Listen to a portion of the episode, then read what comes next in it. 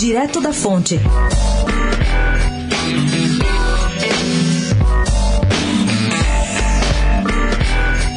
Depois de um fim de semana agitado, no sábado com Paulo Guedes e no domingo com Rodrigo Maia, tudo indica que o relator Samuel Moreira apresenta amanhã na Câmara o seu tão aguardado relatório sobre a reforma da Previdência. Pelo menos foi o que disse ontem o chefe da Casa Civil, Onyx Lorenzoni. Bem, se a locomotiva começar de fato a se mexer, Talvez em julho o documento saia aprovado da Câmara rumo ao Senado. É uma boa notícia a que temos para hoje. Mas não custa lembrar aqui que o assunto já era velho no ano passado, na fase final do governo Temer, e teria sido resolvido ali mesmo se o presidente não tivesse tido o azar ou o descuido de receber em casa, alta hora da noite, um certo empresário com um gravadorzinho escondido no bolso. Ali a previdência de Temer naufragou de vez. Vale lembrar também que o novo texto na era Bolsonaro chegou até rapidamente à Câmara, mas o novo presidente não tinha a menor ideia do que é negociar no Congresso sem ter base formada.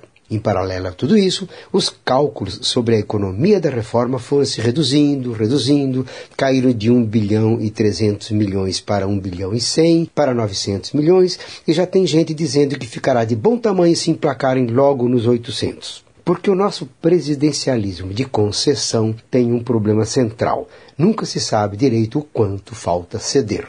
Gabriel Manzano, especial do Direto da Fonte, para a Rádio Eldorado.